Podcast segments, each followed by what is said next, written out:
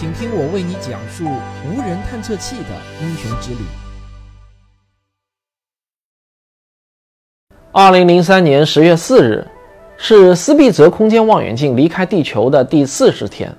在漆黑的宇宙中，这个长达四米的望远镜，就像一个哑火的炮筒，披着银黑色的斗篷，孤独而冰冷的前进。它的冰冷啊，那是名副其实的冰冷。在这四十天中，它严格地执行着降温任务，终于呢，在今天降到了零下二百六十八摄氏度。在这么低的温度下，甚至原子和分子呢，都几乎不再有什么运动了。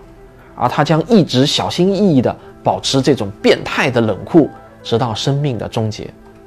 与其他的空间望远镜相比，斯必泽无疑啊是特殊的。为什么它会需要如此的低温环境呢？它的任务又是什么呢？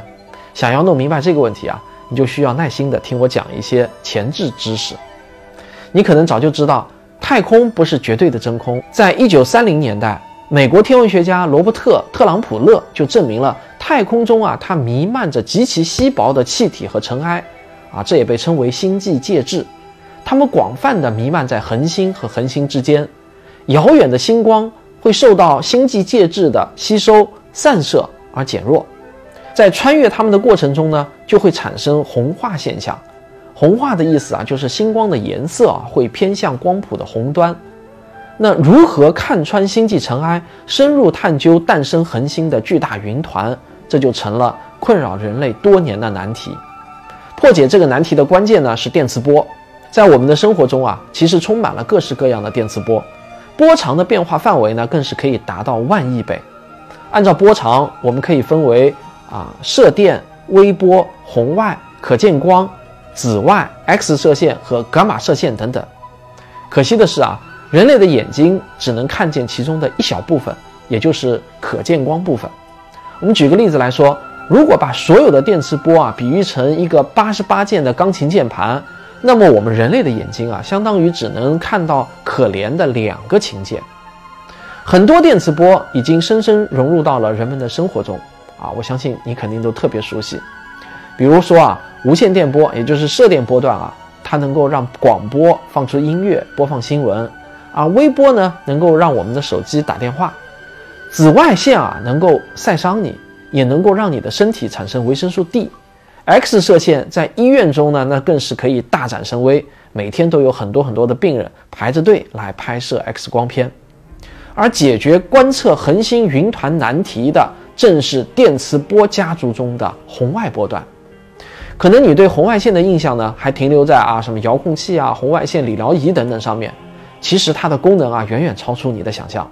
这是因为，任何能够发热的物体，太空中任何寒冷的物体，比如行星、卫星、小行星，甚至啊是直径仅有万分之一到百分之一毫米的碳微粒，它们都会发出红外辐射。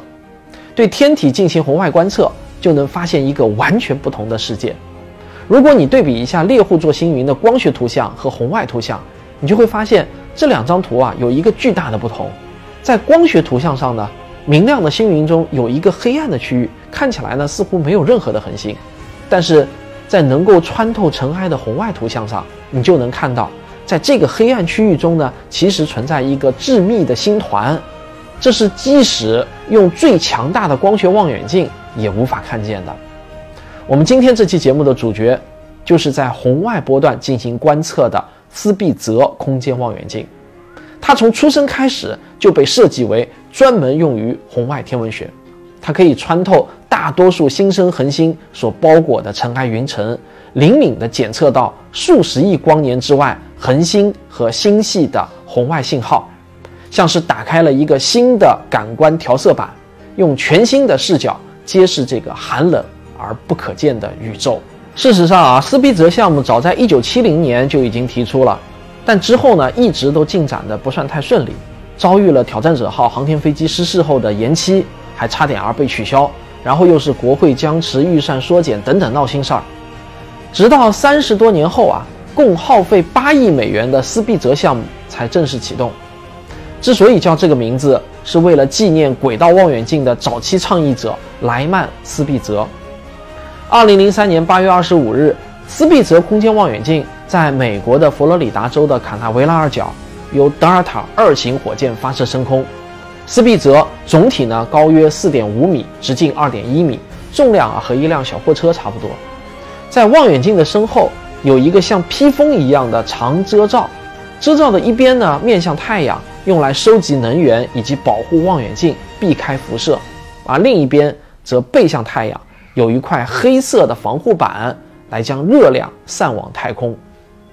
四十天后，斯必泽到达了预定轨道，并把它的操作温度降低到了难以置信的零下二百六十八摄氏度。对于普通的空间望远镜来说啊，这个温度太低了，完全没有必要。但是对于斯必泽来说呢，低温却是至关重要的。这是因为作为一架红外线望远镜，斯必泽自身呢也会释放出红外线，这对于太空中其他星体的红外线来说啊，是一种致命的干扰和污染。只有温度降得足够低，才能排除掉这种污染。为了观测结果的准确，斯必泽呢也不得不冷酷到底了。维持这种低温并不容易，斯必泽的秘密武器呢就是液氦，把液氦释放到太空的真空中，就可以有效的降低温度。这个原理呢就好像是液体蒸发会让我们的皮肤冷却一样。为此啊，斯必泽特意带了能够保存三百五十升液氦的恒温器。这就跟一辆小货车的汽油箱差不多大啊！斯必泽呢需要每天消耗大约三十毫升的液氦来保持低温，这差不多呢就相当于三个可乐瓶盖那么多的量。斯必泽必须在液氦全部被用完之前争分夺秒的工作。相对于地球表面的红外望远镜，斯必泽的背景辐射呢减小了一百万倍。在这么好的工作环境下，斯必泽不辱使命，完成了许多意义重大的工作。这些工作可以由远及近总结为三个方面。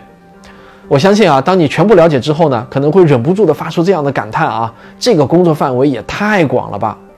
第一，从最宏观的宇宙角度来说啊，斯必泽可以揭开宇宙中早期恒星形成的面纱。要知道，在大爆炸之后的三十亿年间，是一个恒星大量形成、星系构建的火热阶段。斯必泽有两个独特的优势来还原这段激动人心的历史。第一个优势呢，是与空间膨胀引起的红移有关。当远在一百三十亿光年之外的星光到达我们这里的时候啊，波长都已经向红外方向被拉长了。那第二个优势呢，是当恒星形成的星光被早期宇宙的尘埃所包裹和吸收，再辐射出来的时候呢，也是处于红外波段。这正是斯必泽望远镜的工作波段。有了红外线的加持，斯必泽望远镜就成为了测量整个宇宙中恒星形成历史最可靠的手段之一。还有一项很让人兴奋的工作，能够探究天体界元老们的出生故事，也就是揭示在宇宙的黑暗时代结束的时候，在引力作用下产生的第一代天体。所有的初代故事啊，都能激起人类的强烈好奇心。科学家们仔细研究斯必泽发回来的红外影像，去掉关于前景恒星和临近星际的部分，只留下最古老的弥散辐射，然后分析这些古老辐射的涨落情况。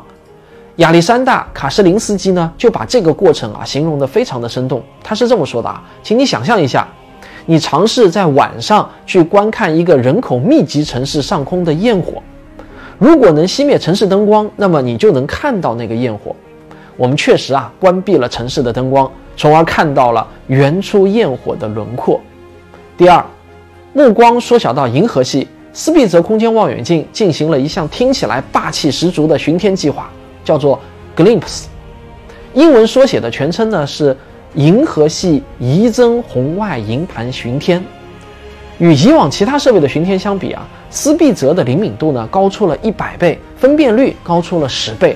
通过对十一万个不同的指向定位和八十四万幅图像的耐心拼接，Glimpse 计划产生出了一幅珍贵的无缝拼图，上面充满了蓝、红、绿等耀眼的颜色。当然啊，不要误会，这其实呢是施必泽望远镜在不可见波段获取的数据。这几种颜色与我们平常可见光的那个蓝、红、绿啊，其实啊不是一回事儿。在这张拼图中呢。蓝色啊，其实代表来自古老恒星的辐射；红色呢，则是来自尚处于寒冷的尘埃胚胎之中的年轻恒星；而绿色呢就是来自恒星胚胎，主要呢是源自一种被称为多环芳香烃的复杂分子的辐射。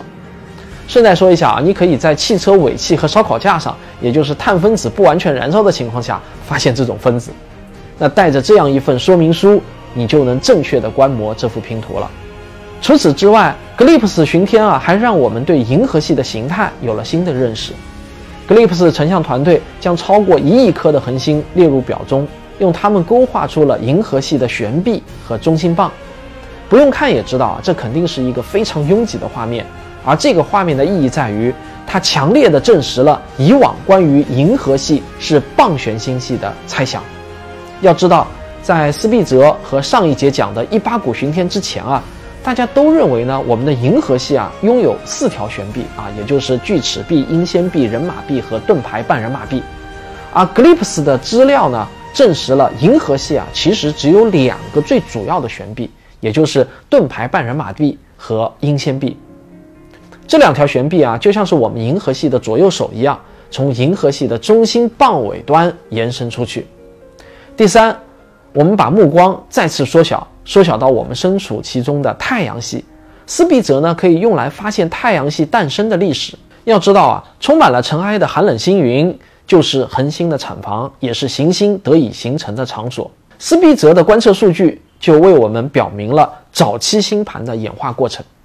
刚开始。微小的颗粒会聚集成尘埃大小的较大的颗粒，像地球和火星这样的岩石行星呢，就是通过吸积作用形成的。从一些小沙石变成石块，再变成一座小山，最终变成行星。这一过程可能需要持续一千万年。通过比较不同阶段的尘埃盘，关于太阳系如何诞生的演化历史就可以拼接起来了。在倾听斯必泽的工作简历的同时啊，你是否忍不住会关心他后来的命运呢？他不是仅有三百五十升的液氦吗？这些液氦如果用完了，那么他是不是就要下岗休息了呢？没错，液氦啊总有蒸发殆尽的那一天。在工作开始的六年后，也就是二零零九年的五月十五日，斯必泽望远镜用完了它最后一滴液氦。没有了液氦的帮忙，这个望远镜的长波观测仪器那就失去了所有的灵敏度。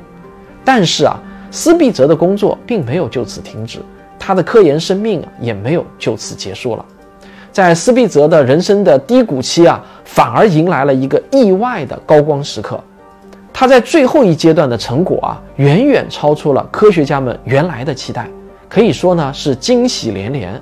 事情呢是这样的。虽然斯必泽的长波观测仪不再灵敏，但它的两个最短波的观测通道仍然能够工作，只不过要转化为温暖任务阶段。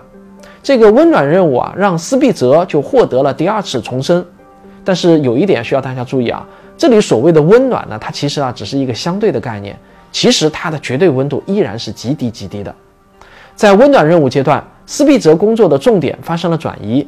很多目光都投给了那些轨道平面恰好与我们的视线方向一致的系外行星，因为它们相对而言比较热嘛。当这些行星从它的母恒星前方经过的时候，恒星和行星的合成红外辐射就会下降。这时，从不同波段进行测量，就能够推算出系外行星的大小和温度。除此之外啊，让人惊喜的是。斯必泽还能够检测系外行星的大气组成，甚至是地质组成。斯必泽的项目科学家迈克尔·维尔纳就这样解释：因为大气中不同层次、不同化学组成的区域所产生的波长是不同的，斯必泽的数据可以用于确定行星温度，并对大气结构、化学组成等给出限制条件。斯必泽的主要任务呢是探测隐藏在星际尘埃背后的天体。但是对系外行星特征的研究，也许会成为他最伟大的贡献。终于，在执行温暖任务的十一年后，二零二零年的一月三十日，疲惫的斯必泽望远镜结束了任务，无牵无挂地飘荡在宇宙深处。我相信啊，在我们的这个宇宙中，必定充满了新生恒星与系外行星，也一定充满了生命，只是呢，不会那么轻易地被我们人类所发现。我们不知疲倦地朝宇宙派送的一只一只的眼睛，这些冷冰冰的仪器啊，就像代表人类出征的英雄，只要他们出发了，那就没有人知道它会带给我们什么样的惊喜。好，感谢收看，咱们下期再见。